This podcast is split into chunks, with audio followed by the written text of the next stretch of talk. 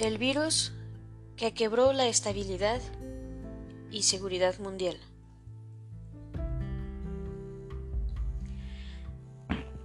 Nos encontramos en un momento crítico cuya gravedad y capacidad disruptiva de la estabilidad global había advertido buena parte del liderazgo geopolítico del planeta.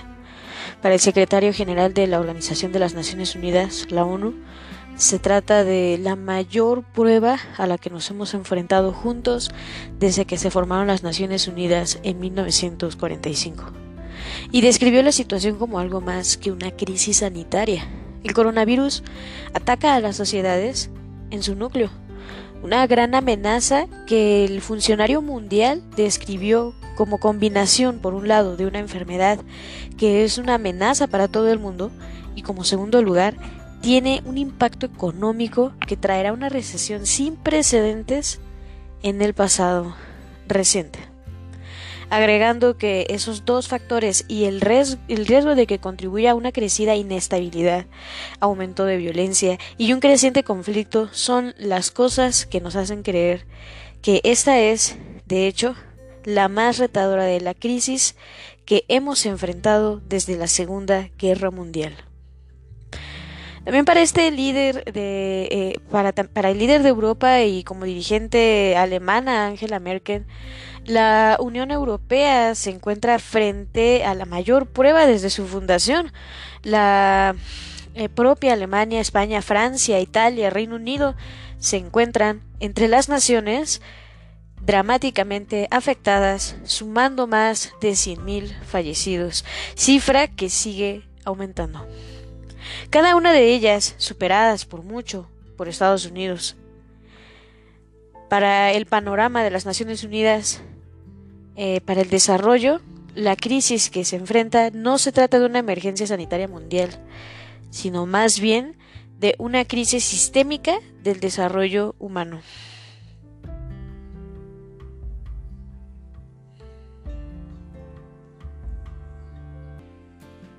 Presencia de una pandemia. Con más de 180 naciones reportando contagios, la Organización Mundial de la Salud declaró una situación de pandemia ante la propagación del virus bautizado como SARS-CoV-2, responsable del COVID-19. Ese nivel de emergencia global ha sido declarado en varias ocasiones, solo que en lo que va del siglo XXI, ante los brotes de influenza de AHN1N1, en algunos lugares conocida como influenza A, la H1N1 ha mutado a otros subtipos como la gripe española, la porcina, la aviar y la bovina, el Zika y el ébola eh, e incluso por la poliomielitis, grave enfermedad pediátrica prácticamente erradicada al desarrollarse una vacuna. Eh, que en un mundo en el que los recursos con destinos sanitarios resultan insuficientes, encontró espacio para reaparecer. Entre los grandes desafíos de control y la elaboración de políticas de la pandemia que se enfrenta, está el tema de la información. Difícilmente se puede encontrar tal complejidad de datos que permitan captar una realidad permanentemente cambiante en cada país. Siendo una crisis de salud, resultan importantes los test, tratamientos, terapias, diseños de vacunas, así como la cantidad de contagiados, reclamando todos ellos la incidencia de médicos generales, inmunólogos, neumonólogos, cardiólogos, paramédicos, laboratoristas, como igualmente de matemáticos y estadísticos que puedan elaborar modelos de control y análisis con curvas de contagios y dramáticamente de fallecimientos.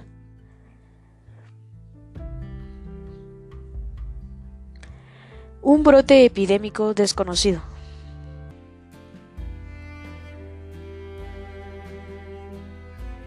Con gran previsión, la OMS había advertido a la comunidad mundial en 2018 que debía adoptar medidas para enfrentar una enfermedad X en un futuro provocada por alguna bacteria o virus que podría tener profundas consecuencias eh, sanitarias y económicas. Pues bien, la enfermedad X ya está bautizada COVID-19. A su vez, la comunidad científica igualmente había señalado que entre el 75 y el 100% de las infecciones emergentes que afectarían a los humanos tendrían un origen zoonosis, originaria de animales, teniendo los antecedentes del virus de la gripe aviar, el de la gripe porcina, el SARS-CoV y ahora el SARS-CoV-2. La actual crisis pandémica ha mostrado la vulnerabilidad del planeta y también que su potencial de transmitibilidad se incrementa en la actualidad por el grado de interconexión con el resto del mundo, desde cualquier lugar de origen. Al seguir el brote epidémico en la ciudad de China de Wuhan, causante de la enfermedad que ahora conocemos como COVID-19, no fue la primera vez que apareció una enfermedad ocasionada por un virus desconocido y no será la última y tampoco es el primer caso, ni será el último de los virus que pasa de animales a humanos. La sorpresiva irrupción de la epidemia con virulencia rebasó inicialmente tanto la capacidad sanitaria de la ciudad como la comprensión viral del comportamiento del agente infeccioso. Sin embargo, ante la rápida propagación del contagio, las autoridades nacionales decretaron la cuarentena total para la ciudad de Wuhan y el resto de la provincia de Hubei y limitaron la movilidad de varios cientos de millones de ciudadanos en regiones aledañas. La situación epidémica se expresó en un momento particularmente peligroso para el país, ya que se encontraba en la plena celebración del Año Nuevo Lunar, festividad que provoca el desplazamiento de millones por toda la nación. Tanto lo esfuerzo se concentró en el aislamiento y pruebas clínicas para controlar la propagación, contagio y detectar los casos positivos. El esfuerzo médico epidemiológico.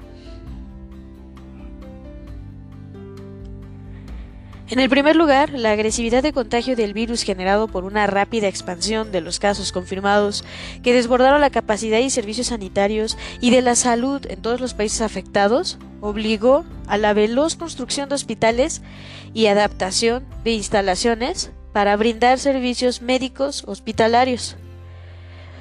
Por su parte, al declarar la OMS la emergencia internacional desde el 30 de enero, avisaba que los países debían estar preparados para adoptar medidas de contención como la vigilancia activa, la detección temprana, el aislamiento y el manejo de casos, el seguimiento de contactos y la prevención de la propagación.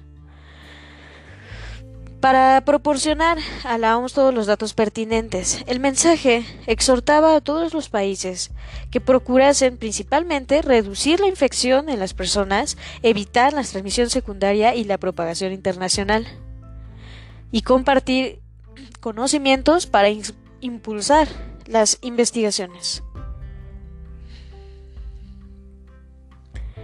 Estados Unidos ha iniciado una fuerte campaña anti-China que en la medida que se ha ido comprobando científicamente que el virus no afecta o no, o no fue creación humana, se ha desplazado a centrarse en la especulación de que Beijing desinformó eh, maliciosamente para destabilizar a Washington y al resto del mundo. Más recientemente, el presidente Donald Trump, ante la aguda parálisis económica que sufre el país, se ha enfocado en especular en el objetivo que el objetivo chino es hacerle perder las elecciones y perdió las elecciones. ¿Cómo ven en ese sentido? El impacto económico sanitario global de la pandemia, se sabe que desde el 30 de abril se reportan en el mundo más de 3 millones de contagios y más de 227 mil muertes. Muy lejos de sus predicciones eh, previas para el 2020, ligeramente positivas, Ahora el Fondo Monetario Internacional asegura, todavía delante de extraordinarias incertidumbres, que unas 170 naciones verán decrecer sus economías. Obviamente, la ejecutiva de la institución financiera global recuerda que la crisis de salud y económica es más severa en naciones con sistemas más vulnerables, sintiéndose con más fuerza en los países más débiles de África, América Latina y Asia.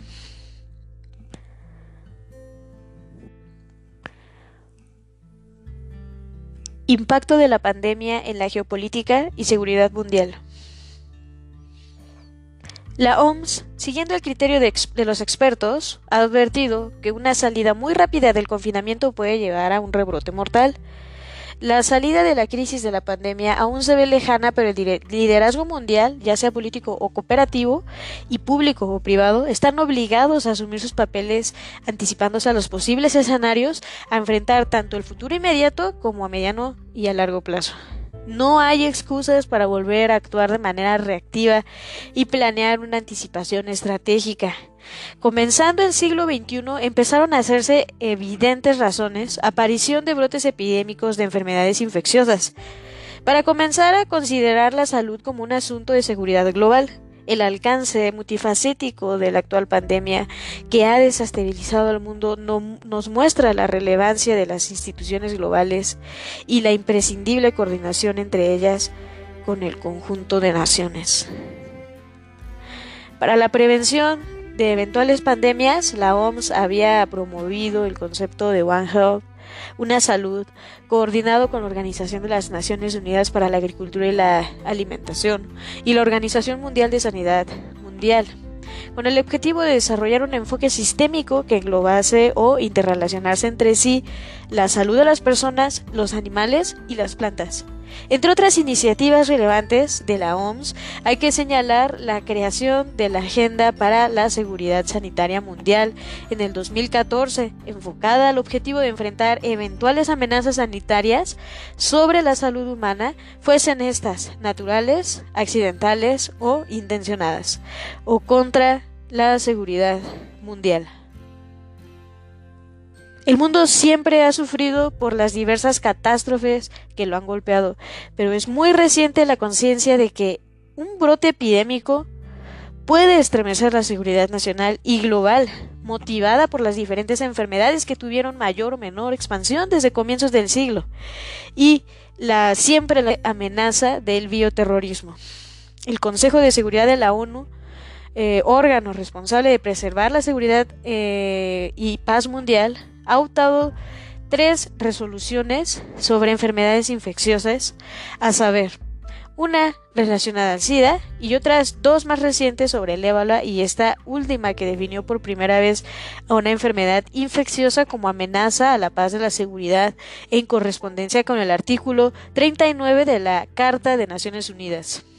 La Convención de una estrategia internacional debe complementar las políticas nacionales de cada nación. El gran potencial dañino de una pandemia, como se aprecia ahora con el COVID-19, exige una coordinación internacional, así como ha mostrado que entre las misiones para las que deben ser eh, entrenadas las Fuerzas Armadas está, está la contribución al control sanitario en caso de una epidemia infecciosa.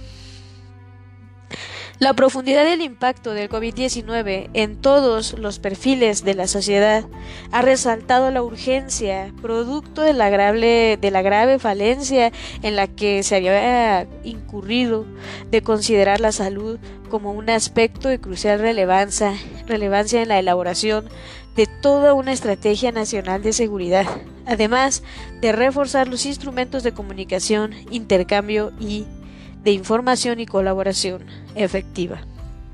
La experiencia vivida compele a reforzar el concepto de seguridad de los ciudadanos, incluyendo la defensa ante enfermedades contagiosas que eventualmente pueden resultar recurrentes.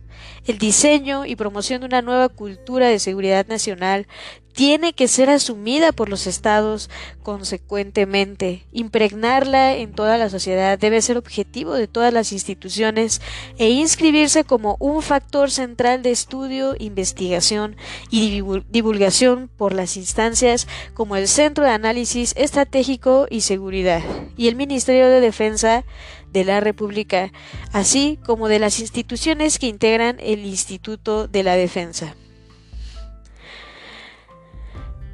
La amenaza viral no ha desaparecido. El doctor Anthony Fauci, experto estadounidense en enfermedades infecciosas, que ha estado más visible a nivel mundial, advirtió en momentos que en Estados Unidos y en otras naciones empiezan a optar por ir levantando las medidas de confinamiento que era inevitable una segunda oleada del brote epidémico este mismo año, por lo que recomendó no flexibilizar las restricciones. Sin embargo, esta ya es una realidad en la que estamos viviendo ahora. Entonces, la interrupción del agente viral que ha traído el COVID-19 ha perturbado profundamente la estabilidad mundial imperfecta y convulsa en que nos encontrábamos. Y ha empezado a crearnos una nueva realidad que no tenemos suficientemente clara aún.